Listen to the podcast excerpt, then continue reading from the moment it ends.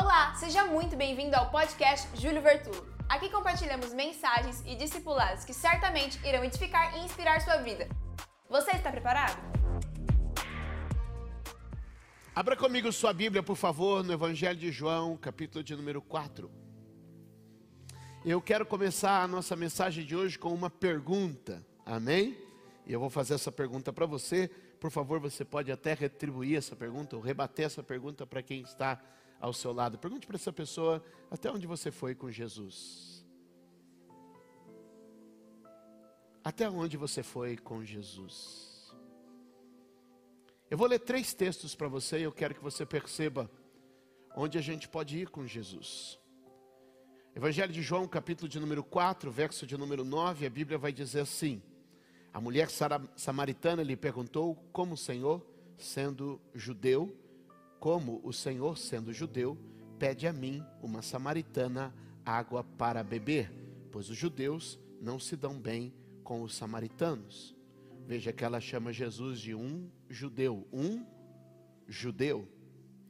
Agora olhe comigo o verso de número 19 verso de número 19, disse a mulher: Senhor, vejo que é profeta. Senhor, vejo que é profeta. Agora veja comigo o verso de número 29, por favor. A mesma mulher falando com o mesmo Jesus. Falando de Jesus agora para outras pessoas. A mesma mulher. Venham ver um homem que me disse tudo o que tenho feito. Será que ele não é o Cristo? Diga comigo, um homem, um profeta, o Cristo. De novo, fale comigo, um homem, o profeta, o Cristo. Repito para vocês a pergunta que fiz essa manhã, no início. Até onde você foi com Jesus? A maioria das pessoas vai com Jesus no nível do homem, no nível do homem. A maioria das pessoas conhece Jesus como um sábio, um homem sábio, um homem bom, um homem importante da história. Agora o que a gente precisa entender é que não é inteligente, por favor, considerar Jesus fora do que realmente ele é. Porque ou Jesus é quem ele diz que é, ou ele é o maior mentiroso da história. Não existe meio termo nisso. Ou Jesus é Deus, ou ele é o maior mentiroso da história. Só uma pessoa louca pensa em Jesus como um homem bom. Ou ele é Deus, ou ele é o pior ser humano que existiu. Quem entende o que eu estou falando? Não dá para considerar apenas que Jesus é um bom homem. Porque ou ele é Deus, ou ele é o pior ser humano que já pisou na terra. Porque veja o que ele diz de si e o que ele conduz à humanidade. Ou é verdade o que ele está dizendo, ou é a pior notícia do mundo. É a maior mentira do mundo. Agora veja que muitas pessoas se relacionam com Jesus, o homem, com Jesus, o homem. E Jesus, observado como homem, pode trazer para mim e para você bons princípios de vida. Sim ou não? Bons princípios, uma maneira boa, virtuosa de viver. E muita gente hoje já chega a Jesus e tem com ele, olha, Jesus ensinou coisas boas. Jesus compartilhou coisas boas, ou seja, eles olham para Jesus como um homem que compartilha coisas boas. É essa mulher que olha para ele e vê nele um homem, apenas um homem. Mas um pouco de conversa, um pouco de tempo com ele, e talvez para avançar é preciso a gente ter mais tempo com Jesus. Toque alguém e diga um pouco mais de tempo, um pouco mais de conversa um pouco mais de intimidade pode te levar a outro nível. Qual que é o meu desafio para você hoje? Que você tenha um pouco mais de tempo, pouco mais de conversa, um pouco mais de intimidade, para que você vá a outro, Agora veja o texto no verso de número 19. Ela chama Jesus não mais de um homem, não mais de um judeu, mas ela trata Jesus como um profeta. Quando ela fala dele como profeta, é porque ela teve uma experiência mística com ele. Ele é o cara que agora olha para ela e fala de aspectos da vida dela que ela não havia contado para ele. E ela fica admirada como alguém que não me conhece sabe coisas da minha vida. Então ela tem agora uma experiência com o profeta, é uma experiência mística, é uma experiência espiritual. Ela agora tem uma experiência de algo sobrenatural. E aí são aquelas pessoas que elas transicionam do ponto do princípio, da prática, das coisas que o homem pode ensinar, para o ponto de alguém, um mestre espiritual, alguém que tem uma experiência, pode passar, e agora ela é impactada pela experiência com ele. E aí a gente vai ter muita gente na igreja que avançou dos princípios para a experiência, mas eu quero te dizer: princípios são bons, mas não é tudo. Princípio mais experiência é muito bom, mas não é tudo. O que eu quero te dizer é que muita gente para ou no princípio de Jesus ou na experiência espiritual com Jesus, e eu vim te dizer que você pode ir mais longe com Ele. Quantos podem dizer amém? E é muitas pessoas que vêm ao Evangelho e eles então estacionam na sua experiência espiritual. E aí hoje a gente usa um termo que está muito em moda e você vai ouvir ali nos podcasts, porque é a espiritualidade. Estamos aqui para cuidar da espiritualidade. E olha só, a gente aprendeu os princípios de Jesus e agora nós estamos falando da espiritualidade, segundo ensinou Jesus. Olha, parece uma grande evolução, ficamos mais chique, mas irmão, eu quero te dizer que a gente ainda precisa ir mais fundo. E talvez seja por isso que a gente escolheu ser um crente raiz, porque raiz vai mais fundo, raiz não para no princípio, raiz não para na experiência espiritual, mas raiz entra no cerne da questão, onde a gente reconhece que Ele é o Cristo, Ele é o Salvador, Ele é o Senhor. Alguém pode dar glória a Deus aqui?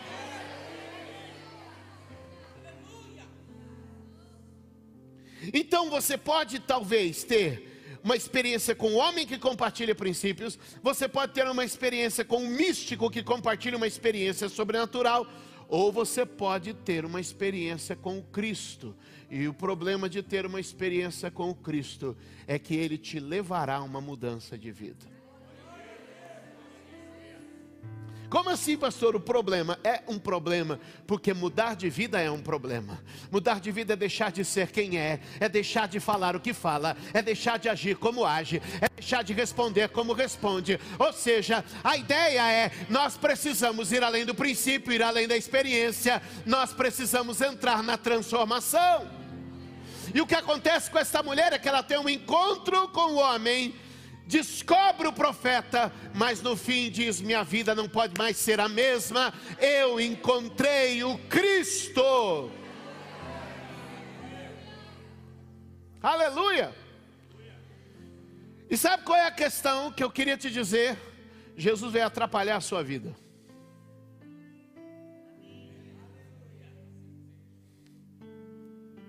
Jesus veio acabar com a sua vida.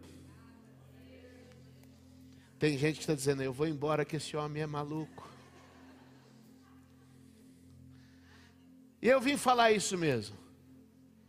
Porque a sua vida era limitada, imperfeita, destinada ao fracasso. E ele disse: Eu vou bagunçar com a sua vida, vou bagunçar com seus planos, para que você descubra a minha vida que é perfeita, é agradável, é boa e é abundante. Portanto, hoje, pare de viver a sua vida e comece a viver a vida do Cristo.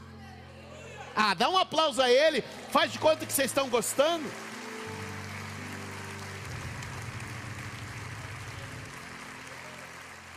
Segura na mão de alguém, chacoalhe e diga: está na hora de levar a sua vida para um outro nível.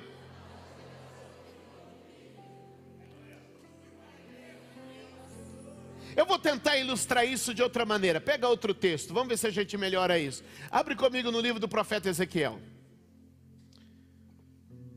No capítulo de número 47.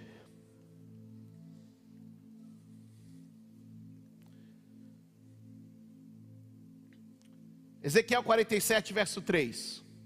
Quem achar, dá um glória. Aprende a mexer na Bíblia, irmão. Bora! O homem foi para o lado leste com uma linha de medir na mão. E enquanto ia, mediu 500 metros e levou-me pela água que batia no. Onde batia a água? No tornozelo. Verso número 4, por favor. Ele mediu mais 500 e levou-me pela água que batia na. Batia na cintura mediu mais 500 metros e me levou pela água que chegava ao. Ficou esquisito isso aí, primeiro cintura, depois joelho. Está estranho esse texto. Mas vamos lá, eu vou, eu conserto já. Verso 5. Mediu mais 500, mas agora era um rio que não conseguia atravessar, porque havia a água havia aumentado e era tão profunda que só podia atravessar a nado. E era um rio que não se podia atravessar andando. Olha aqui para mim, a gente tem uma confusão ali no texto, mas eu esclareço. Ele entra 500 metros, diga comigo, água no tornozelo. Diga comigo, refrigério. Irmão, tem gente que vem com água no tornozelo, só experimenta refrigério. Tem gente que vem para a igreja só para experimentar refrigério. Aí ele vem para a igreja, ele assiste um culto, aí ele vem, fala, ai Mônica, como você canta bem, eu me sinto tão bem quando você canta. O que, que é isso? Refrigério. Ai, pastora, ai, é uma bênção ouvir a senhora, pastora, e quando eu te ouço, eu me sinto tão bem. Ai, como é bom. E é uma bênção que é o refrigério. Quem sente que esse lugar traz refrigério para a alma? Mas eu quero te dizer que esse lugar não é um lugar de refrigério para a alma. Ele pode trazer refrigério para a alma, mas ele tem um outro objetivo. Alguém pode dizer amém? Aí depois você anda com água pela cintura, ou pelo joelho, ou no texto que nós lemos ali. E sabe o que acontece quando você anda com água pela cintura ou pelo joelho? Você fica mais contido. Então, água pelo tornozelo é refrigério, mas água pela cintura, pelo joelho, é uma contenção. Já experimentou andar, correr ou tentar com a água pelo joelho? Você faz mais força e aquilo contém você. Ou seja, você já não anda com tanta liberdade. Ou seja, são as pessoas que vêm para a igreja, começam a ouvir o Evangelho, e ouvindo o Evangelho começam a ser mais contidas. Eles limitam algumas coisas na vida, eles se disciplinam um pouco mais na vida. E olha, todo mundo que tem algum tipo de disciplina na vida melhora. Aí por isso que a pessoa diz: "Ah, fui para a igreja, minha vida melhorou". É claro, você agora está mais contido, você está mais sob controle, você está mais limitado. Mas perceba que água na cintura ainda é uma vida meio a meio, ou seja, uma parte está com ele, uma parte está comigo. Uma parte é o rio, outra parte sou eu. Uma parte é ele, outra parte sou eu. O que estamos dizendo aqui é que algumas pessoas vêm para a igreja e provam a contenção que a igreja traz. Melhora suas palavras, melhora sua disciplina, melhora sua maneira de viver. E agora você é uma pessoa mais feliz, mais equilibrada. Você melhorou. Agora você organizou sua vida. Deu para pagar um apartamento, deu para financiar um carro, deu para começar a melhorar de vida, e você até viajou no final do ano, porque te ensinaram a sonhar, te ensinaram a organizar. Agora você já não grita mais com a esposa, fala uns absurdos, mas também não está gritando.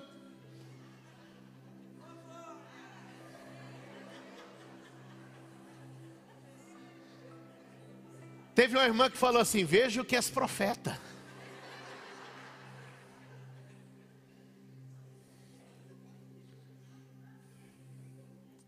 Mas perceba que a gente está aqui, ó. A minha avó dizia para mim quando me levava para a praia. E ela dizia: água no umbigo, sinal de perigo. Coisa boa é lembrar de vó, não é? Coisa boa é lembrar de vó. Lembrança de vó é uma coisa maravilhosa. Água no umbigo, sinal de perigo. Porque quando você ultrapassa a linha da cintura, a linha do umbigo, começa a ser mais o rio e menos você. Comece a ser mais ele e menos você. É por isso que eu digo que ele veio bagunçar com a sua vida. Ele veio acabar com a sua vida. Porque é para ser mais ele menos a gente, é para ser mais ele menos a gente, é para ser mais a vontade dele menos a nossa, é para ser mais o querer dele menos o nosso. Faz de conta que vocês estão gostando, gente, me ajuda. E aí diz assim: então eu entrei nas águas. E quando eu entrei nas águas, eu vi que eu já não conseguia mais pôr o pé no chão. Eu vi que eu já não conseguia mais conduzir. Eu só tinha um jeito: seguir o fluxo do rio, seguir o rio, ser levado pelo rio, ser conduzido pelo rio. A minha pergunta é até onde você foi com ele? Você ficou no nível do refrigério? Ai, como eu gosto de ir domingo de manhã na igreja, a minha alma se sente bem. Você ficou no nível em que você aprendeu algumas coisas e sua vida deu uma melhorada? Ou você mergulhou no rio de tal maneira em que agora não é você que leva, mas é ele que leva você? Não é mais você que vive, mas ele que vive em você. Eu vim te dizer hoje até onde você foi com Jesus e com o Espírito Santo.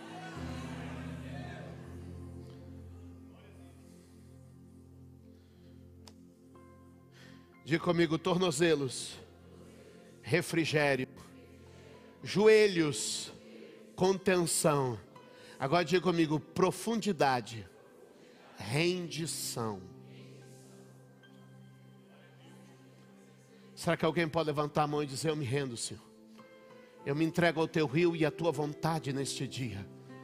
Eu não quero mais viver a minha vida, eu não quero mais andar o meu caminho, eu não quero mais ser quem eu sou, mas eu quero a tua presença. Eu não quero homem, eu não quero profeta, eu quero Cristo, eu quero o Salvador, eu quero o Senhor de todas as coisas, eu quero aquele que é o Messias, o Cristo de Deus. Alguém pode dizer amém a esta oração?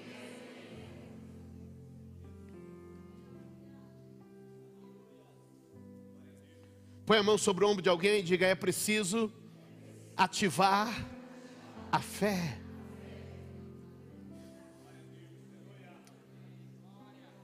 Até onde você está indo no seu caminho? Abra comigo, por favor, Tiago, capítulo de número 1, verso de número 19. Aleluia. Eu sei que estamos andando rápido essa semana, essa manhã. Acho que Deus separou os mais inteligentes para estarem nesse culto. Estamos andando rápido. Estamos indo para lugares mais profundos esta manhã. Aleluia. Tiago, verso de número 1, capítulo 1, verso 19, diz assim: Meus amados irmãos, tenham isso em mente. Sejam todos prontos para qual é o primeiro nível que a gente precisa entrar na presença de Deus? O nível de ouvir. Ouça. Eu vim ouvir. Quantos vieram ouvir? Quantos estão abertos para ouvir? Diga comigo: ouvir é uma prioridade. Como eu vou entrar então nesse novo nível com Jesus? Como eu vou mais profundo com Jesus? O texto diz: estejam prontos para ouvir. Sejam todos prontos para ouvir tardios para falar, tardios para irar, sejam prontos para ouvir. De comigo ouvir. Você precisa se expor, expor seus ouvidos à palavra de Deus. A fé vem pelo ouvir e o ouvir da palavra de Deus. Quando eu começo a ouvir a palavra de Deus, ela começa a provocar fé dentro de mim. A palavra de Deus é como uma onda sonora, mais do que uma onda sonora, quero dizer, ela é mais do que as palavras que o seu ouvido consegue ouvir, ela é uma frequência espiritual que toca a tua mente, toca o teu espírito e desperta dentro de você aquilo que Deus deixou como uma semente escondida, pronta para prosperar. A fé é uma semente escondida dentro de cada homem e mulher. E quando a palavra de Deus é pregada, essa semente é ativada. O que eu vim dizer é que nesta manhã, Deus está trazendo palavra, e a fé está sendo ativada. Uh. Agora veja o texto, no verso de número 21, vamos dar um salto no mesmo capítulo.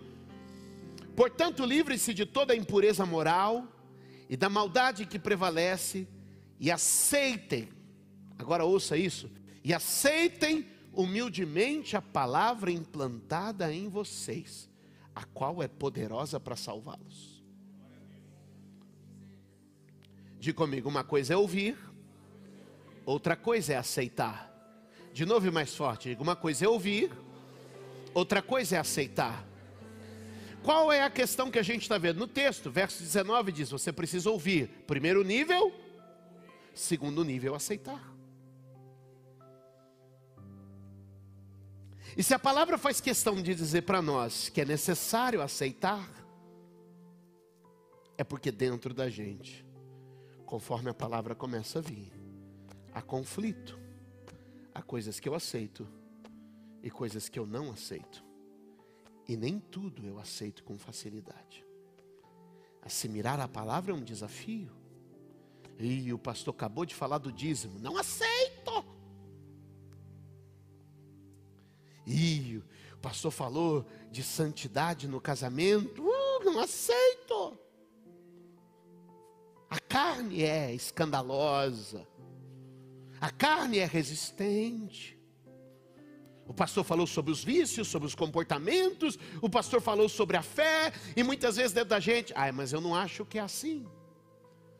Porque dentro de nós existem objeções. E se a gente se expõe a ouvir, o segundo desafio é um pouco mais profundo, porque você precisa aceitar o que Deus está falando.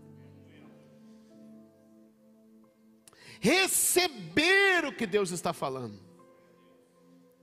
E isso faz do meu trabalho um desafio. E qual é o desafio do meu trabalho? Tem gente que só vê o que aparece diante das câmeras.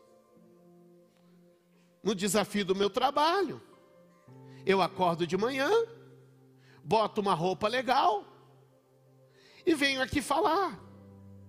Mas o que acontece é que enquanto eu estou falando, todos estão ouvindo. Mas existe uma batalha dentro de cada um para aceitar ou rejeitar o que eu estou falando. Jesus disse que assim foi com os profetas e assim é conosco também. O que eu estou te dizendo é que dentro de você, e isso não faz você o pior pessoa do mundo, que enquanto eu estou falando existe uma guerra dentro de você, e é por isso que nós nos empenhamos nisso, para que você não apenas ouça, mas você também aceite. Diga comigo, é preciso ir além do ouvir é preciso aceitar. Quantos querem aceitar e receber a palavra de Deus? Quem resiste à palavra é a tua carne. Quem resiste à palavra é a tua? Então faz o seguinte: deixa a carne passar fome ao longo da semana. Que quando você chegar no domingo ela está mais fraca. A Bíblia diz que a carne milita contra o espírito e o espírito milita contra a carne e um se opõe ao outro. Gálatas capítulo de número 5, a partir do verso 20. Ou seja, põe a carne para passar fome. E ela vai se render diante do espírito do domingo de manhã. Indo além do ouvir, aceitando. Diga comigo, ouvir, aceitar mas isso também não é tudo. É preciso ir além. Verso de número 22 do mesmo capítulo. Quem está comigo? Olha o que ele diz aqui no texto. Sejam praticantes da palavra.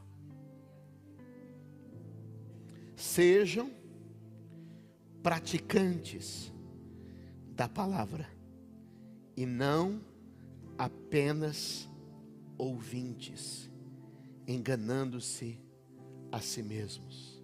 Diga comigo: ouvir, receber, praticar. Toda a igreja, vamos lá? Ouvir, receber, praticar. Ouvir é bom, Receber é melhor, praticar é extraordinário. Eu volto à pergunta de início: até onde você foi com Jesus? Você ouviu? Você recebeu?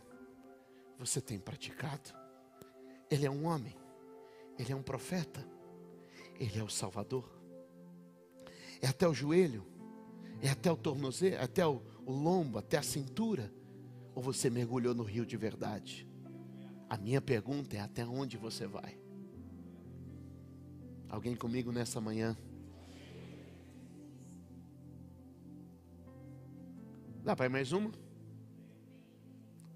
Mateus capítulo de número 7, verso também de número 7. Está na hora de viver uma fé mais efetiva.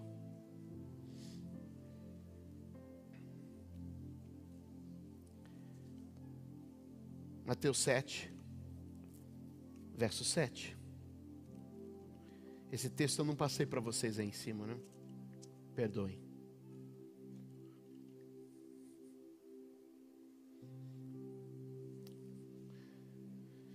Peçam e será dado. Busquem e encontrarão. Batam e a porta se abrirá. Pois todo que pede, recebe. Que busca, encontra. E aquele que bate, a porta será aberta.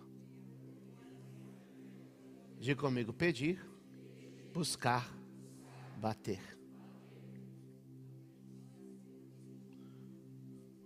Toque no ombro de alguém e diga: a fé precisa fazer um ciclo completo.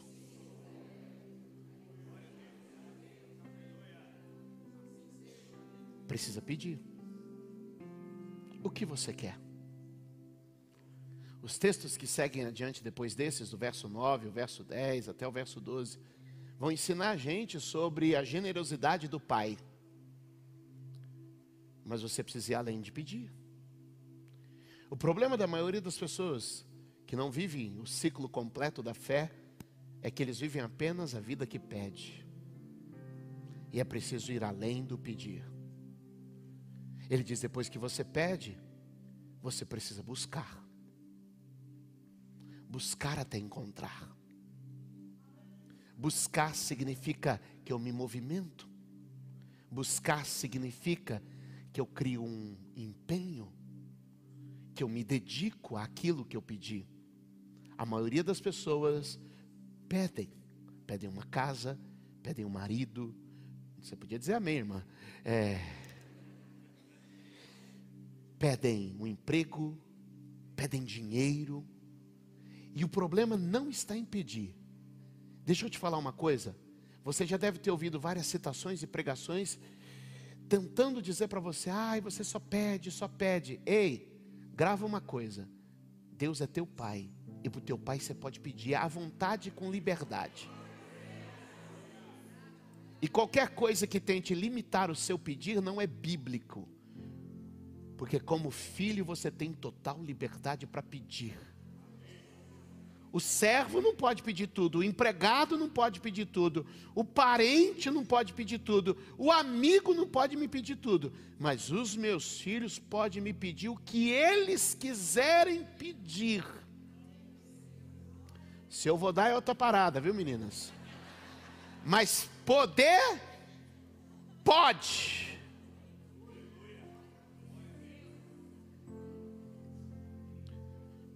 Diga comigo, a fé que vai além do pedir. Uh. Mas o problema é que a gente muitas vezes se reúne no domingo de manhã e enche a caixa de e-mail de Deus de pedido. E aí a gente volta na outra semana e disse: Puxa, eu pedi semana passada e eu não fui atendido. Pedir precisa evoluir também. Diga para, diga comigo, pedir precisa evoluir também. E para onde deve evoluir o pedir? Deve evoluir para o buscar. Eu pedi, agora eu busco. Onde tem? Onde está? Eu quero. Pai, eu quero ser cheio do Espírito Santo. Pedi, agora eu vou buscar. Espírito Santo vem. Espírito Santo eu te quero. Espírito Santo eu te desejo.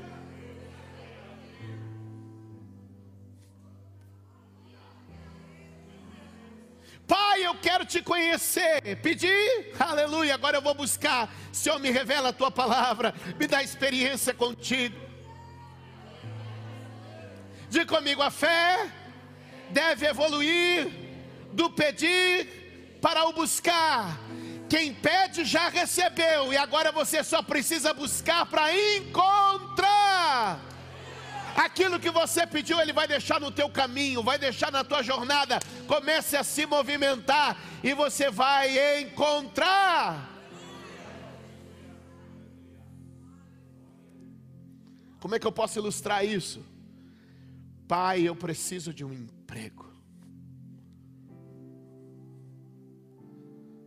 Sento em casa, eu começo a procurar.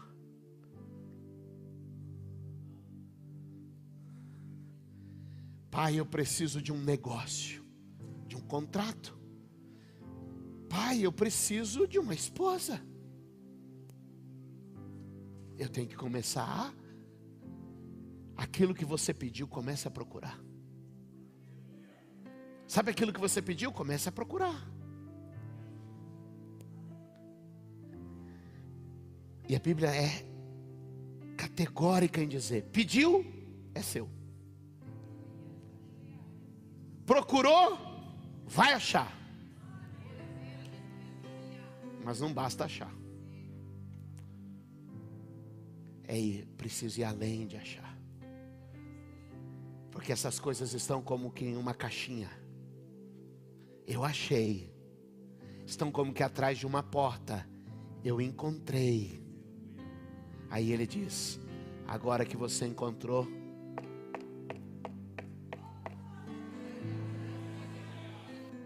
Diga comigo: pedir, buscar, bater.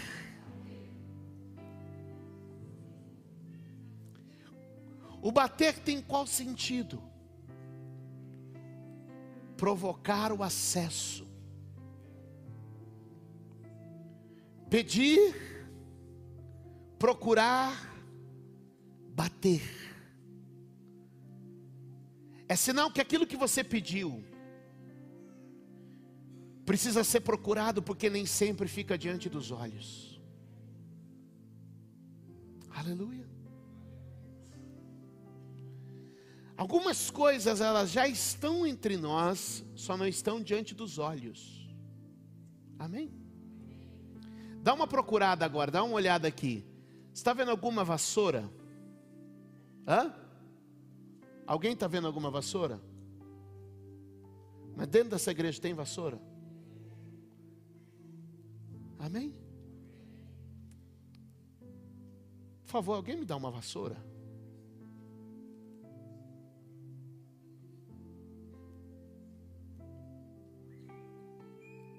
Que está acontecendo nesse exato momento?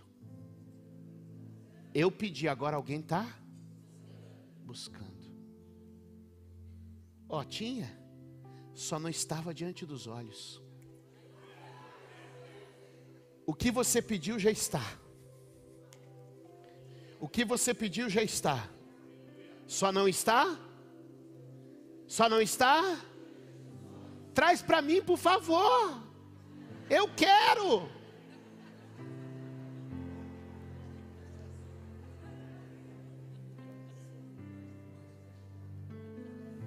Você percebe que já estava, veio metade do caminho, o inimigo tentou roubar, mas agora eu te insisti, até eu ter, até eu ter, não estava diante dos meus olhos. Foi necessário que ela fosse buscada, e agora é necessário que ela seja agarrada, aceita, segurada. Que Deus está te dizendo: pede, busca e bate, porque a porta vai abrir.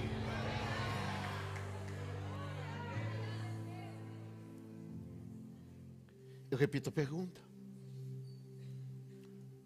E ora a Deus para que você seja perseguido por ela ao longo da semana. Até onde você foi com Jesus? Você está no nível de quem ouve? Você está no nível de quem aceita? Você está no nível de quem se entrega? Diga comigo: ouvir, aceitar, se entregar. Quantos podem dizer amém essa palavra essa manhã? O Espírito Santo está neste lugar. Até onde você foi com Jesus? Você tem ouvido os princípios e tem ajudado sua vida? Você tem escutado o profeta e tem feito bem para você? Ou você de fato conhece que Jesus é o Cristo, o Senhor da vida? Sim, Ele veio bagunçar sua vida. Sim, Ele veio mexer com você. Sim, Ele veio atrapalhar os seus planos. E Ele veio apresentar os planos dele, a vontade dele o querer dele, o desejo dele em favor da sua vida. Eu não sei se você foi até o tornozelo e diz assim: Ah, eu me sinto tão bem quando eu vou na igreja. Se você foi até a cintura e você diz: Eu já até sou uma pessoa melhor depois que eu fui para a igreja. Mas eu quero perguntar: O que te impede hoje de mergulhar em águas mais profundas? De entrar na presença dEle e de experimentá-lo na plenitude. Se você está neste lugar, eu não vim para um show, eu não vim para um, uma palestra, eu vim pregar o Evangelho. Eu vim dizer: Jesus não é um judeu, Jesus não é um profeta, Jesus é o Cristo, é o Salvador, é o Senhor da vida, é o Deus de toda a terra, é o Criador de todas as coisas. E você precisa tomar uma decisão hoje. Ou ele é quem ele diz que é, ou ele é o maior maluco da história. Eu decidi acreditar que ele é quem diz que ele é. Ele é Jesus, o Filho de Deus, o Verbo que se fez carne, o Deus que habitou entre nós. Ele é o Emanuel, o Deus conosco. Ele é o Cristo, o Cordeiro de Deus, que tirou o pecado do mundo. Ele é o Salvador da humanidade que morreu na cruz para nos libertar da nossa morte e condenação e para fazer da nossa vida uma vida de liberdade, de adoração e de celebração. Alguém pode levantar a mão e dizer: Eu creio no Cristo, eu creio no Salvador, eu creio no Senhor, e a minha esperança de fé não será frustrada, não será limitada mas está aberta para navegar em águas mais profundas. Quantos pode dizer amém e dar um aplauso bem forte ao Senhor? Obrigada por ouvir mais uma mensagem. Deus abençoe sua vida.